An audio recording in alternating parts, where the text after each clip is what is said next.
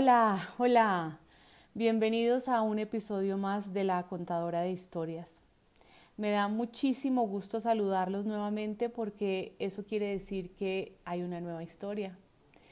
Hoy les voy a relatar otro de los episodios de mi vida, pero espero muy pronto poder iniciar con historias de otras personas. Puede ser tu historia si te animas a revivirla y a compartirla. Recuerda que este espacio y mi voz son para ti.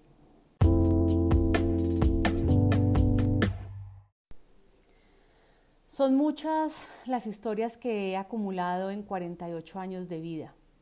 Son muchas las vivencias reunidas en 17.520 días. Pero siendo uno de los grandes objetivos de este proyecto conectarnos a través de las historias, varios de mis seguidores me han pedido detalles sobre la relación tóxica que mencioné en el capítulo 1.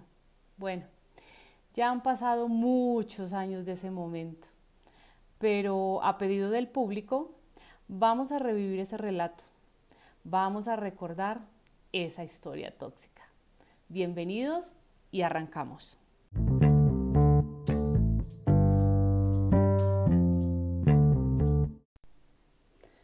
Por alguna razón, siempre he sido reconocida como una mujer berraca, echada para adelante, y si han oído los capítulos que hasta este momento les he compartido en el podcast, seguro que muchos de ustedes ya se han formado esa imagen de mí. Sin embargo, siempre he sentido que mi vida amorosa ha sido mi talón de Aquiles.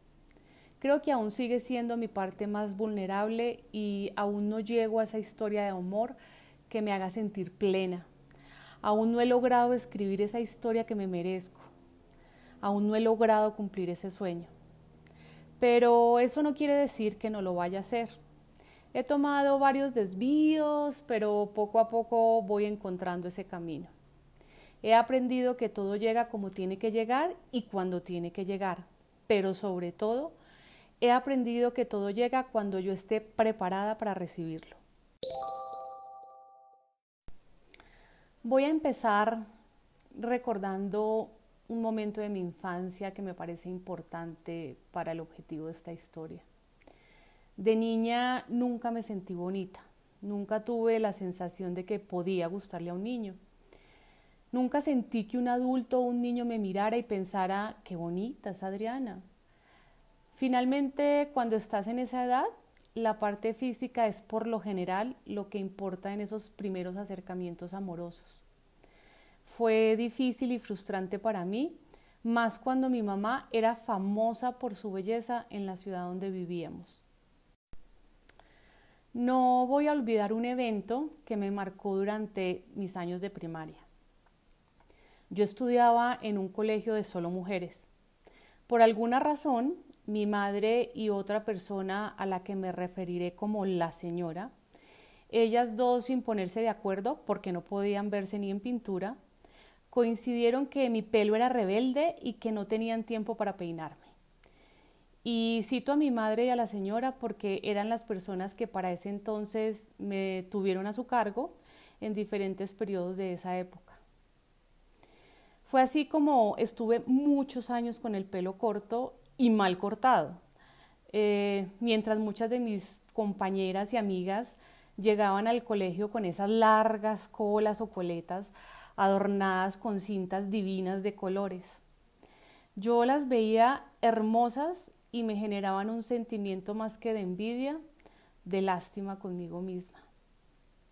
El tema del pelo largo se volvió una obsesión para mí, tanto que cuando llegaba a mi casa me ponía una camiseta o una playera en la cabeza y entre la camisa ponía muñecas invertidas para que el pelo de la muñeca cayera sobre mis hombros.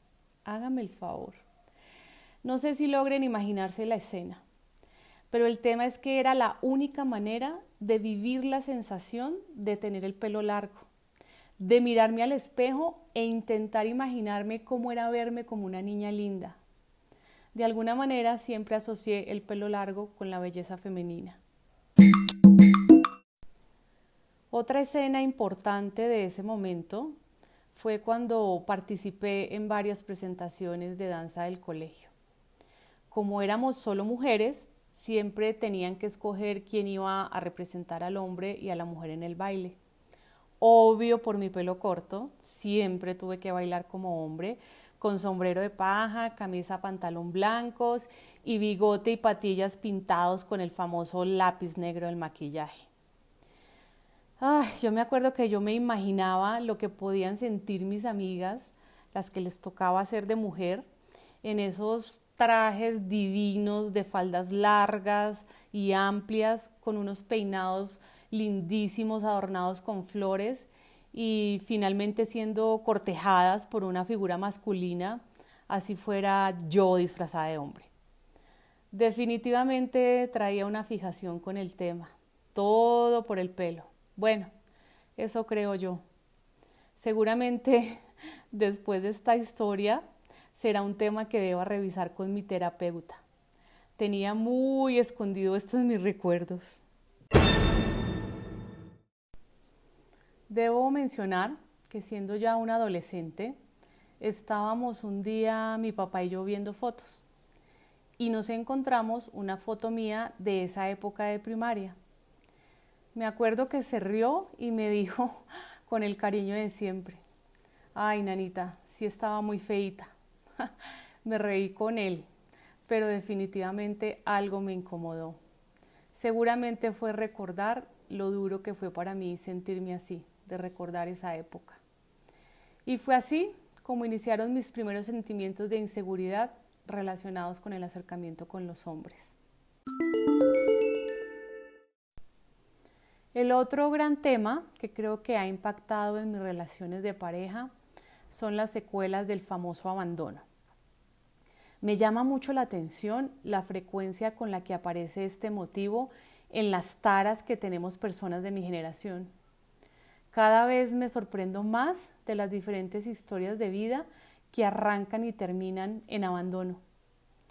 Pero en mi caso, aclaro que no fui una niña literalmente abandonada, es decir, mis papás nunca me dejaron en una esquina o al cuidado de un extraño y se fueron por siempre sin contacto alguno. No, no, no, no.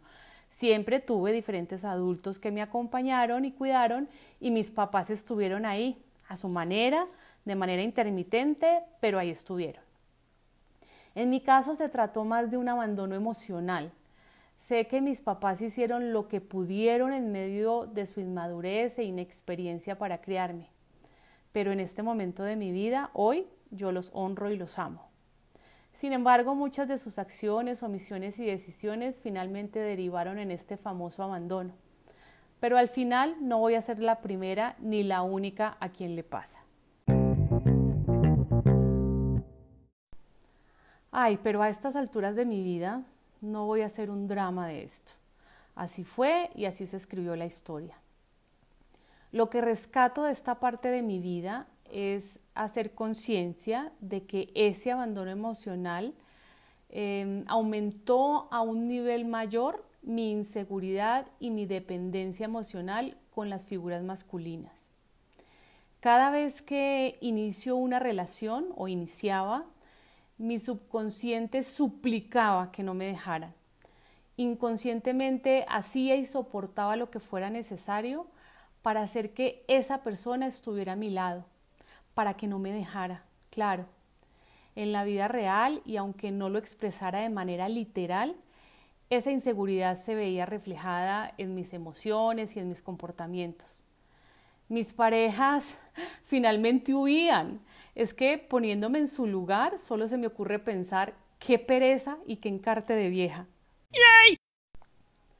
Fue un largo camino para entender que mis fracasos de pareja, mis fracasos amorosos, tenían un origen en mí y no en ellos. Entendí por fin que tenía que trabajar y sanar ese abandono. Pasé por varias relaciones, siempre con el sueño de un hombre que me amara como amaban los Jorge Luis y Fernando Albertos de las novelas venezolanas y mexicanas. Me derretía por vivir y sentir que un hombre se refiriera a mí como su mujer, mi mujer, como el amor de su vida. Siempre soñé con esa escena en donde me proponían matrimonio. Hoy ya sé que al igual que en mi vida profesional, mi propósito de pareja estaba mal entendido, estaba mal planteado.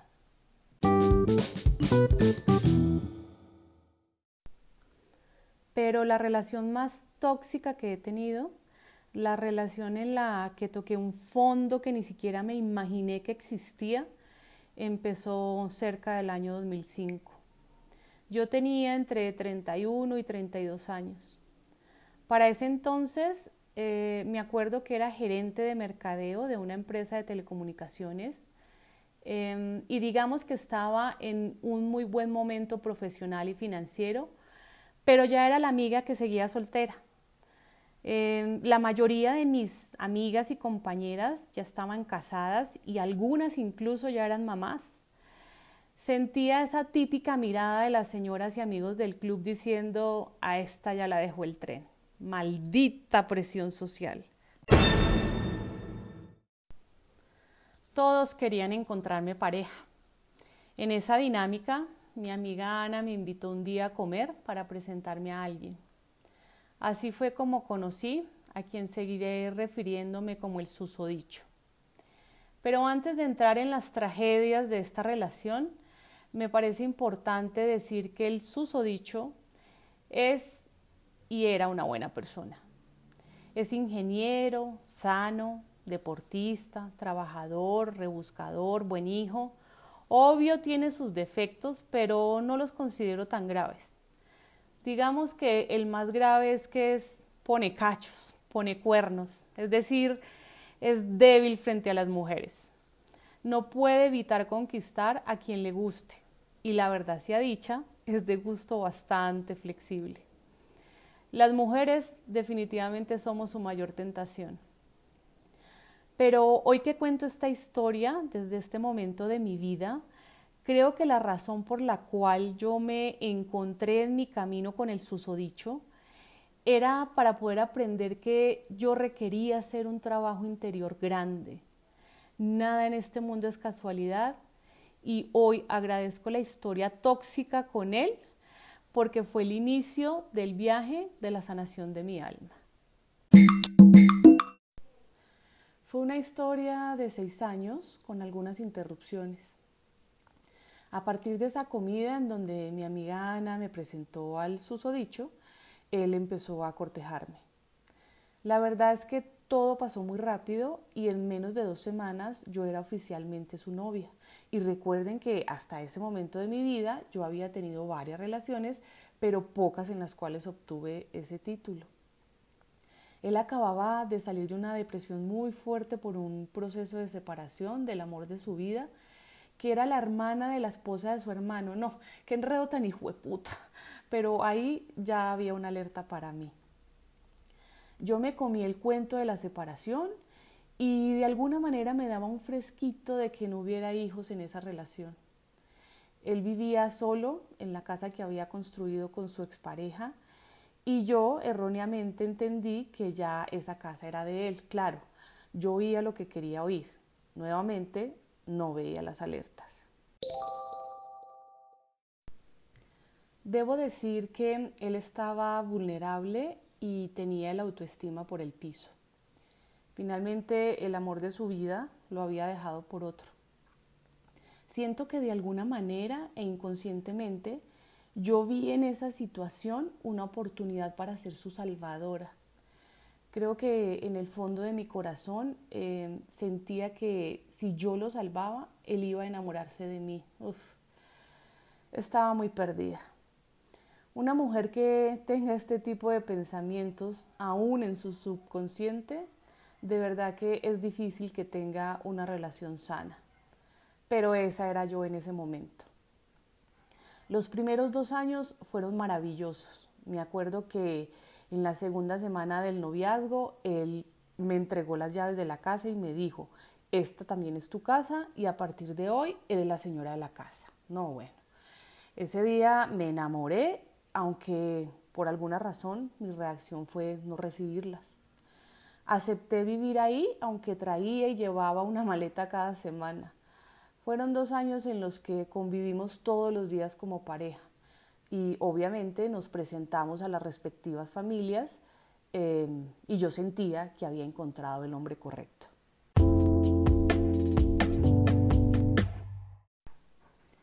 Durante ese periodo de la relación quedé embarazada por primera vez.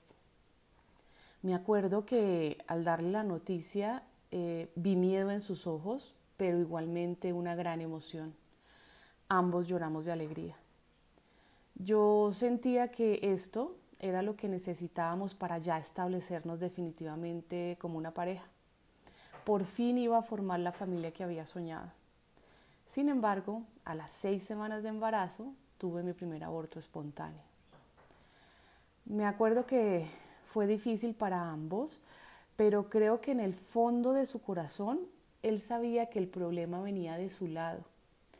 No sé la razón por la cual no tuvo hijos en su matrimonio, pero sé que de pequeño tuvo paperas y creo que por ahí venía el tema.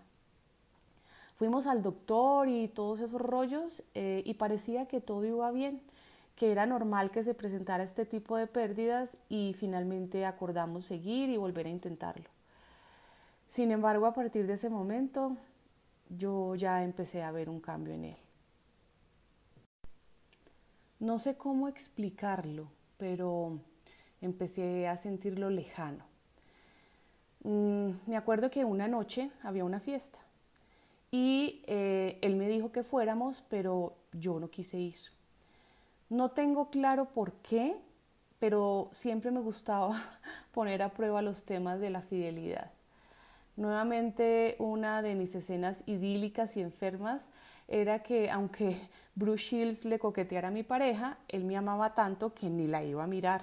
No, bueno, es que sí estaba grave.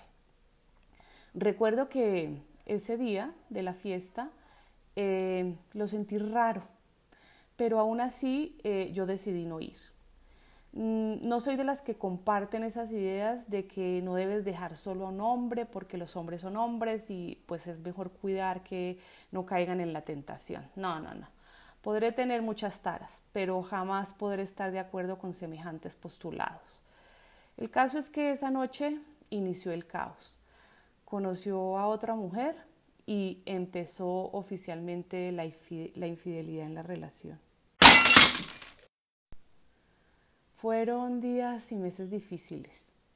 Desde que lo mandé a la mierda y borré su teléfono de mis contactos hasta que pasé de ser su novia a su amante. Pero cuando me pasó el enojo, fue ahí donde inició realmente mi duelo. Él se enganchó en esa relación y yo empecé a sentir que me moría. Jamás olvidaré el vacío en el estómago que se prolongaba día con día y la ansiedad de ver pasar los minutos y las horas esperando que me marcara o que me mandara un mensaje. Creo que era un sentimiento muy cercano a la obsesión. Finalmente, pues después de haber tenido tan cerca mi historia de amor, sentía que se me estaba yendo de las manos. Y por mis creencias pendejas sobre esos temas de la edad, yo sentía que esta era mi última oportunidad para construir ese sueño de amor. Finalmente me acercaba a los 35. Me acuerdo que dejé de comer, dejé de dormir, doblé y tripliqué mi dosis de café y cigarrillo diaria y me adelgacé más de 10 kilos pues aproveché y renové mi armario, cambié mi look, me puse guapísima. Creo que era la manera en que podía hacerlo ver eh, lo que había perdido. Bueno, eso creía yo. Mm, no me acuerdo el tiempo que él estuvo con ella, pero lo que sí me acuerdo es que durante ese periodo pasé a ser su amante.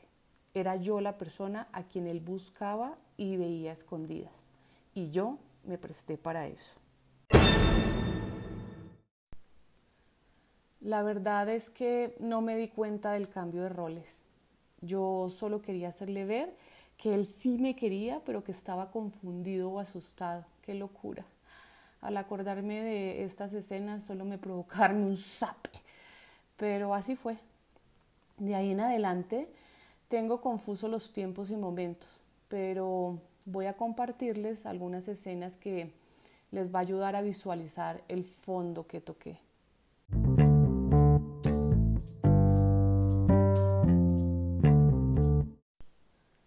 En ese inter de tiempo, él además volvió a tener contacto con su ex esposa.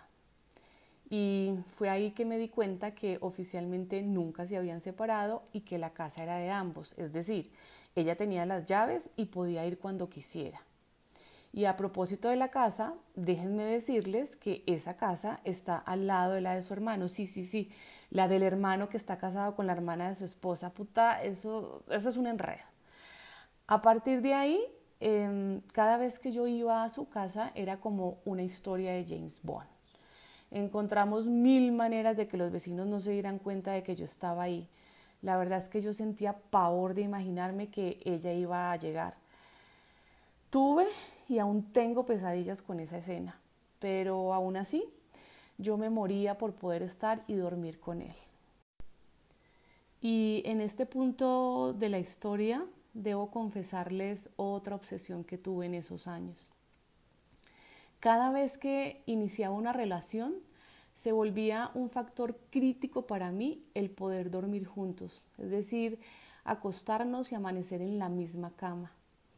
Em, era la imagen de mi relación perfecta.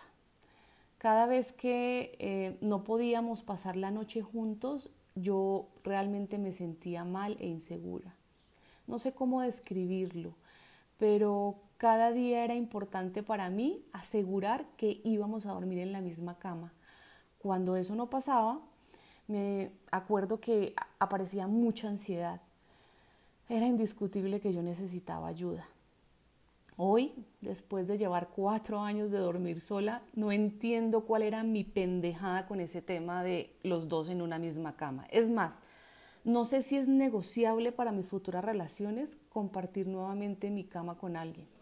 Otro tema para revisar con mi terapeuta.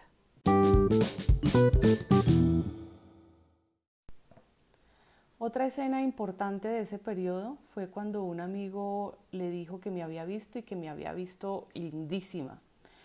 No sé qué estaba pasando con su ex esposa y su exnovia. El caso es que me buscó y me dijo que no quería perderme. Que cuando su amigo le dijo eso, sintió miedo y que quería buscarme para decirme que se había equivocado y que se había dado cuenta de lo mucho que me quería. Finalmente en esos días que volvimos firmó su divorcio y volvimos a intentarlo y yo me moría de la emoción, pues él había vuelto. Pero ya no fue igual. Por mi parte no pude volver a confiar y era una tortura emocional cada vez que no me llamaba o que yo sentía que se perdía.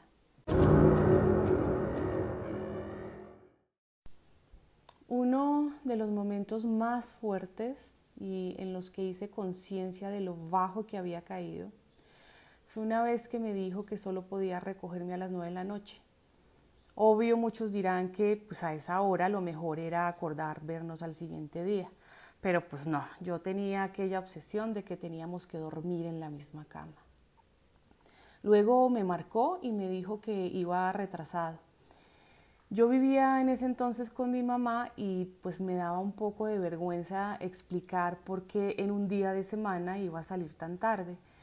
Entonces acordé con él que mejor me iba a casa de sus papás, que estaba cerca, y que me recogiera ahí y así lo hice. Y llegaron las 10 y las 11 y las 12, sí, sí, sí, como la canción. Le marcaba y no me contestaba el celular. Yo de verdad no podía creer que eso me estaba pasando. Finalmente nunca llegó y a las 12 de la noche pues decidí volver a mi casa con vergüenza, ese era el sentimiento que tenía en ese momento, y buscando pues una buena excusa para darle a mi mamá. Aclaro que yo no le daba cuentas a mi mamá, pero pues al final ella se daba cuenta de todo lo que yo hacía y eh, pues buscaba las preguntas correctas para hacerme ver que pues yo no iba por el camino correcto, que no estaba haciendo lo correcto. Creo que para ese momento él ya me había perdido el respeto. No olvidaré un día que íbamos en el carro y tuvimos una conversación en la que él me dijo que por la edad que yo tenía ya no iba a ser fácil que alguien me viera para casarme.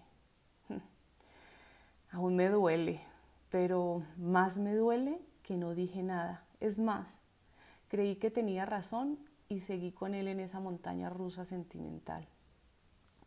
El último año de la relación volví a quedar embarazada, pero ya para ese entonces las cosas estaban mal, muy mal.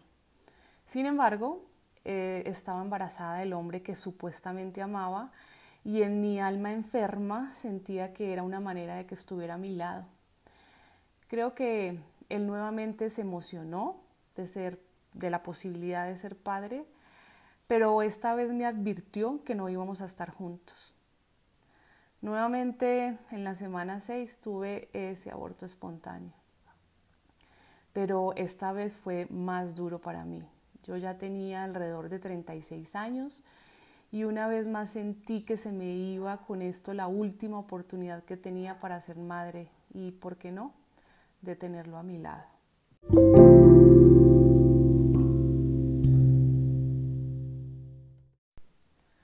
En el capítulo 1 de esta temporada les relaté los detalles de esta parte de mi vida, de esas pérdidas. Finalmente el diagnóstico era que debía operarme para poder tener hijos, pero yo decidí no hacerlo. Y la verdad es que en este punto de la historia estaba agotada emocional y físicamente. Me acuerdo que sentía vergüenza profunda con mis amigos y con mi familia, pero lo peor es que sentía lástima de mí misma. Uf, me da duro decir eso.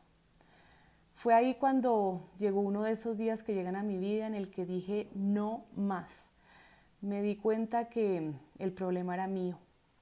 Y sé que muchos podrán juzgar al susodicho. Reconozco que pudo portarse mejor. Pero la verdad es que la única responsable de semejante historia era yo. ¿Cómo me permití llegar a eso? Y desde ahí me prometí a mí misma curarme y fue ese momento en que inicié yoga, terapia, retiros espirituales hasta llegar a la famosa constelación. Por fin dejé al susodicho. Bueno, Creo que lo correcto es decir que finalmente tomé la decisión de salirme de las tinieblas y ponerle fin a esa historia de mi vida, de ser resiliente y reinventarme para avanzar.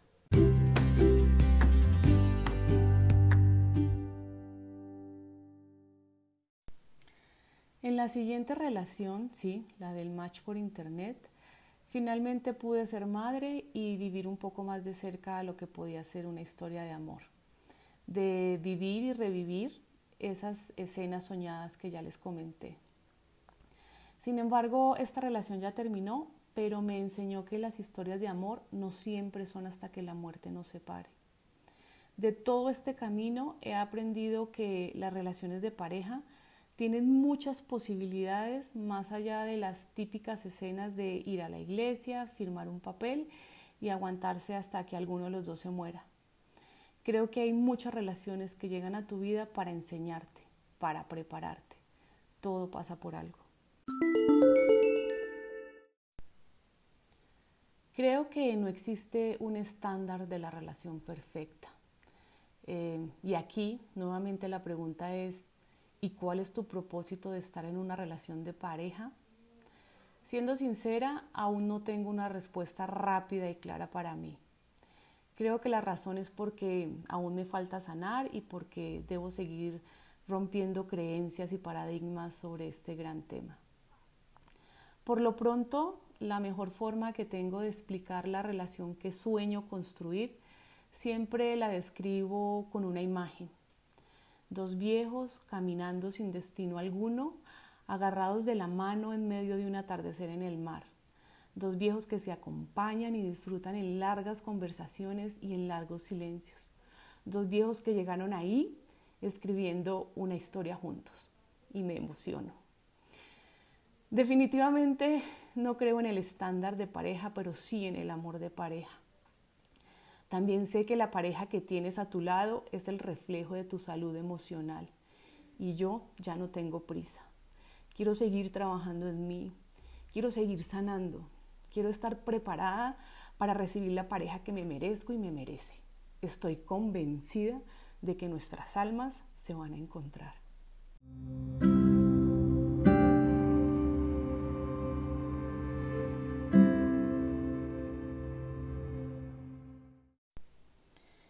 Y así llegamos al final.